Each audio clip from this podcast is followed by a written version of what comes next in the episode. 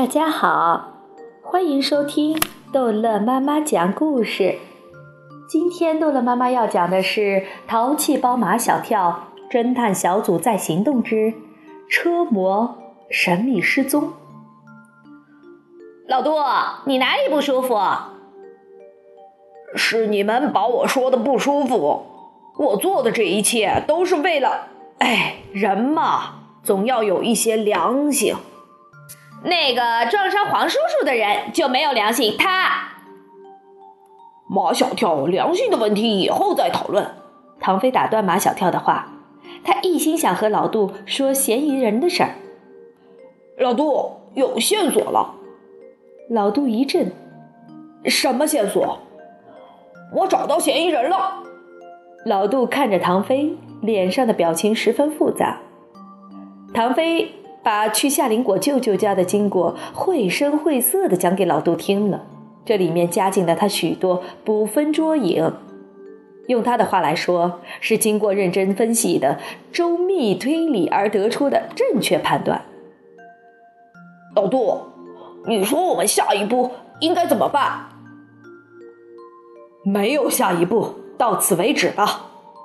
老杜说：“我们不能冤枉好人，不是他们。”老杜的话让唐飞既震惊又失望，他怀疑是马小跳在从中捣鬼。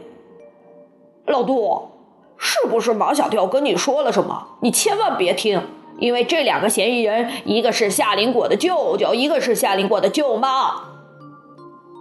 马小跳什么也没有对我说。老杜的态度十分坚决，我可以负责任的告诉你，不是他们。可他们太符合嫌疑人的条件了。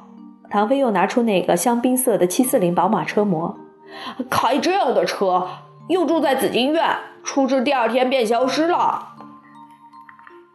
这又能说明什么呢？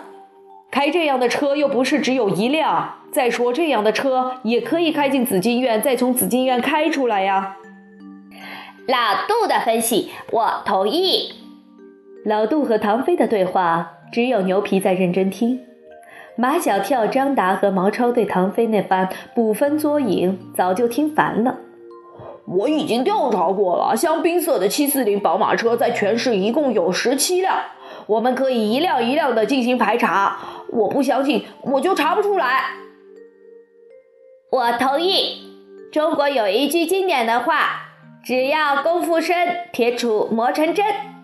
牛皮从唐飞的手中拿过车模，我们可以将所有开这种车的人都当作嫌疑人，然后用排除法来排除嫌疑，剩下那个排除不了的，就是真正的嫌疑人。美国有很多案例都是利用这种排除法来破案的。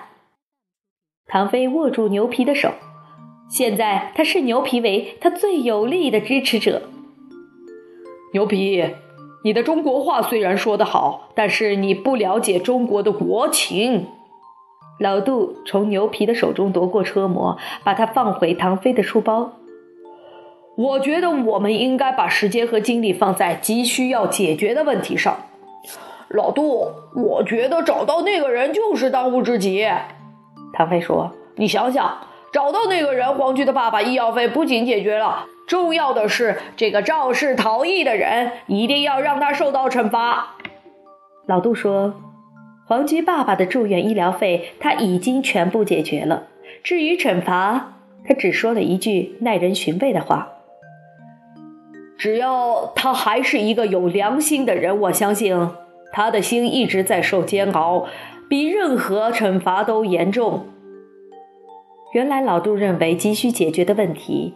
跟马小跳心里想的不谋而合，他答应过夏林果的，就是把黄菊的妈妈找回来。我书包里有妈妈的照片。黄菊天天把妈妈的照片放在书包里，下课时只要周围没人，她都会把妈妈的照片拿出来。照片上的女人长得十分清秀，脸上没有一丝笑容，眼睛里却充满了忧郁。老杜问黄菊的爸爸：“你妻子是什么时候离开的？”黄菊的爸爸重重的叹一口气：“怨恨的。我不想提他。快两年了，黄菊说，在城里，妈妈找不到工作，经常和爸爸吵架。他是嫌我穷。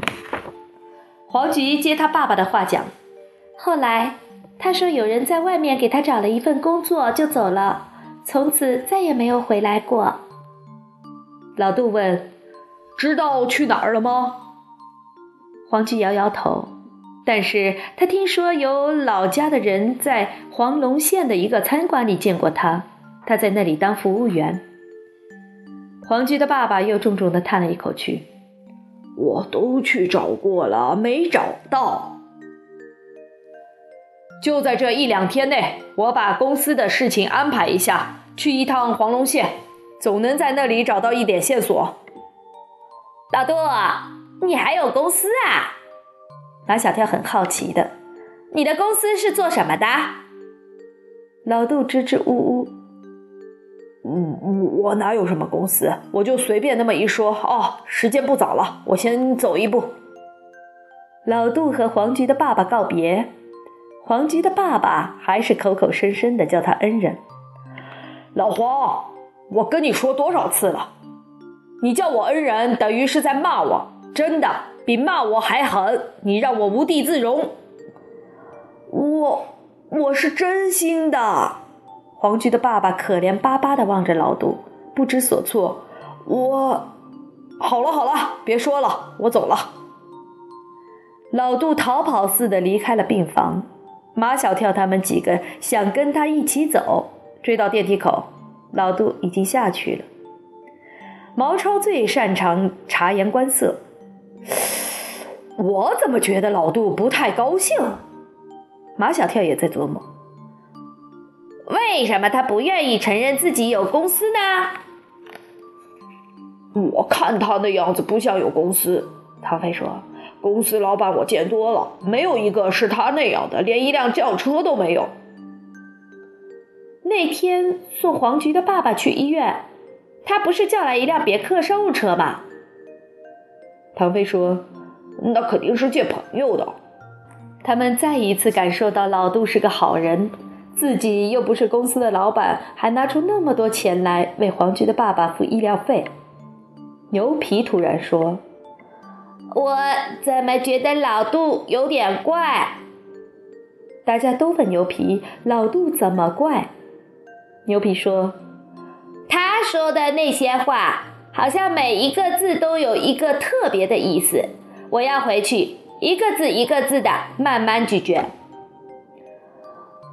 那你的中文水平还有待提高。反正我们没听出他话有什么怪。唐飞的手在书包里摸来摸去，他想把那个车模摸出来，继续他的案情分析。嗯，我的车模没有了。不会吧？毛超说：“我亲眼看见老杜放进你书包里了。”唐飞问牛皮：“我记得你从我手中拿的是吧？”“是呀，老杜又从我手里拿走啦。”张达也证明道：“我我我看见老老老杜放放进你书包了。”唐飞将书包里的东西全倒在地上，什么都有，就是没有车模。好了，这一集的故事讲到这儿就结束了。欢迎孩子们继续收听下一集的《淘气包马小跳》。